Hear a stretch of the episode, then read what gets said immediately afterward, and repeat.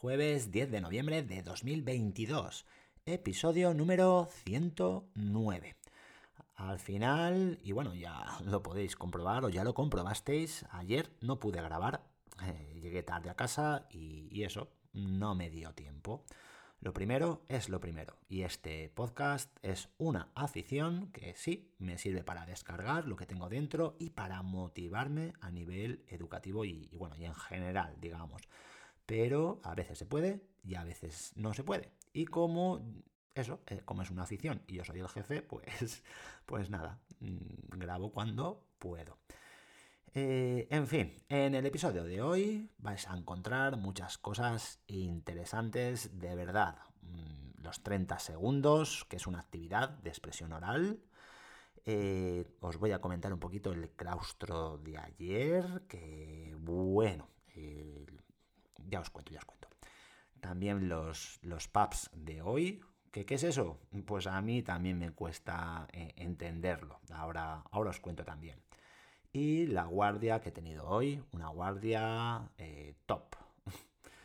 Uf, cuánta cosa que tengo por aquí para contaros hoy, pero tranquilidad que yo soy, yo soy de abreviar, no de enrollarme mucho, directamente al grano. Empecemos.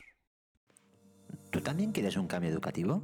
Responderemos aquí preguntas como ¿por qué sigue igual la educación? ¿Qué puedo hacer yo para aportar mi granito de arena? ¿Cómo lo hago?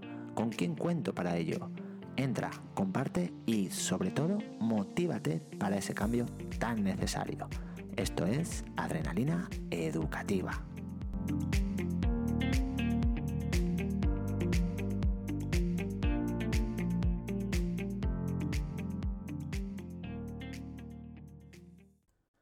Voy a empezar por ayer, por ese claustro que tuvimos por la tarde. Duró una hora, eh, se concretó lo que se tenía que concretar, pero todavía falta orden y respeto al, turno de palabra.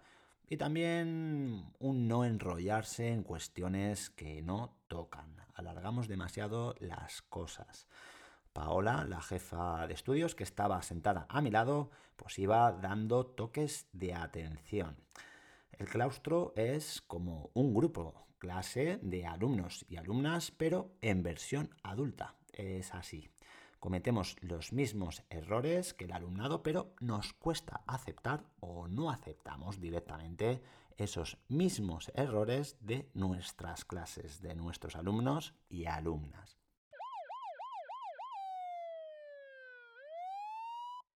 Bueno, ya sabéis lo que quiere decir esta sirena, que estas reuniones, estos claustros, se tienen que mejorar. Mm, no hay más. Bueno, os cuento ahora la expresión oral de los 30 segundos. Ya la expliqué por aquí, pero bueno, la he modificado un poco. La actividad original, si recordáis, consistía en salir delante de toda la clase y hablar de un tema propuesto, ya sea un tema propuesto por el maestro o por el resto del alumnado. Y hablar durante 30 segundos sobre, sobre este tema. El cambio que he hecho ha sido dejarles 10 minutos para que en la libreta escribieran lo que iban a decir. No he especificado ningún tema, pero les he dicho que debían de aparecer cuatro palabras.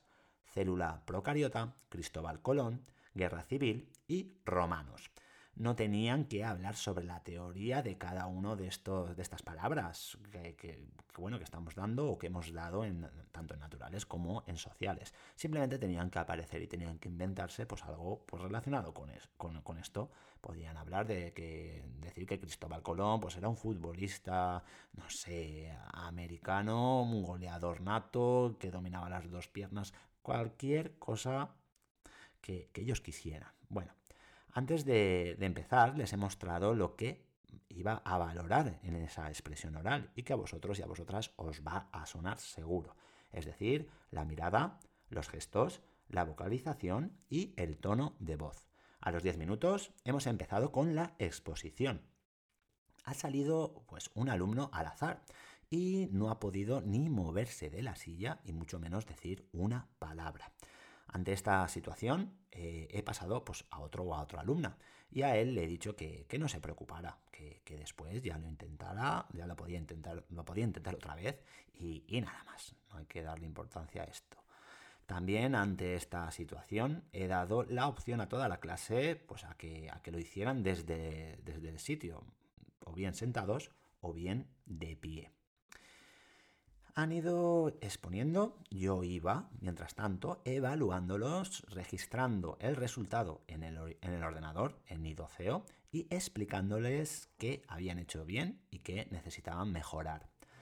La mayoría pues han fallado en la gestualización, no la realizaban, estaban bastante nerviosos, bastante tensos, tenían muchos tics, que si risitas, que si movimiento de brazos ahí sin control, que si se tocaban el pelo, se notaban esos nervios.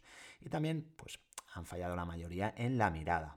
O bien no miraban directamente, miraban hacia abajo, miraban hacia la libreta, que bueno, no se podía leer, pero miraban hacia la libreta y o bien me miraban a mí únicamente y no pues dirigían pues la vista hacia el resto del alumnado.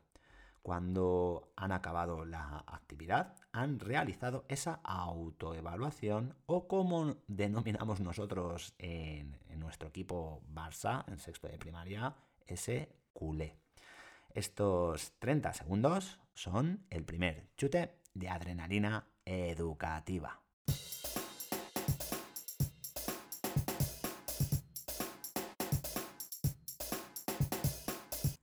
Vamos a la reunión de PAPs de hoy. ¿Qué, ¿Qué es eso de los PAPs? Pues son las siglas que corresponden al plan de actuación personalizado. Vale. Como estoy en mi podcast y puedo decir lo que quiera, pues lo digo y ya está. Lo digo y punto. Todo esto de los PAPs, PIRES, ACIS, nivel de actuación 1, 2, 3, 4, los informes repetitivos en forma de tablas infinitas me parecen una pérdida de tiempo. Una pérdida de tiempo. Por no decir algo que, que no es cuestión de decir aquí, aunque sea mi podcast. Y bueno, y yo, con, con 42 años y 18 de docente, como que no voy a perder ni un solo segundo más en caprichos tontos y sin sentido. No, lo siento, pero no. Me voy a centrar en mi alumnado, en la, en la pedagogía y en la práctica. Ya está, que es lo que importa. Vosotros, no sé, vosotros y vosotras creéis que, necesitamos tantos conceptos para decir que en una clase hay que realizar adaptaciones a 4, 5, 6, 7 alumnos o alumnas. Yo, creo que no hace falta tanta, tanta, eh, no sé, tanto concepto y tanta palabra técnica. ¿Para qué? Para marear, ya os lo digo yo. Bueno, no, a ver, mm, no se supone que, se tiene que fomentar la integración en las clases, pues me parece que clasificando tanto no se fomenta mucho, la verdad. Se etiqueta demasiado, que no es igual. Después también están pues esas adaptaciones que hacemos. Eh, si en la clase unos o unas están trabajando unos contenidos y otros están trabajando pues otros contenidos, pues más que inclusión, ahí lo que estamos haciendo es lo contrario, estamos separándolos, estamos discriminando a unos y a otros. Para mí, la mejor adaptación es que toda la clase, toda la clase, trabaje lo mismo y cada cual pues realice ese trabajo según sus posibilidades. Como ejemplo simple voy a poner esa expresión oral de hoy, de, 30 segundos. Pues bueno, han habido alumnos y alumnas que han hablado de forma más fluida y han ocupado los 30 segundos, o casi, casi nadie ha llegado a los 30 segundos.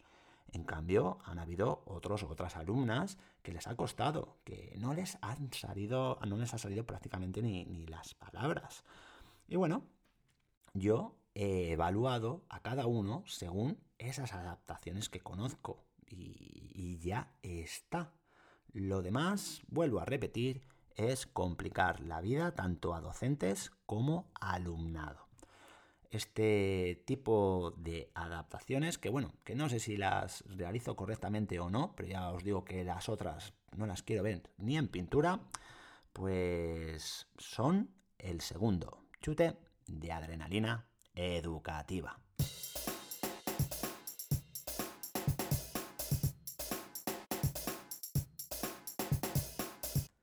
Y por último, y para acabar este episodio, ya llevo 10 minutos y 9 segundos, os diré que hoy he tenido guardia con Noemí, la tutora de quinto, ya lo sabéis.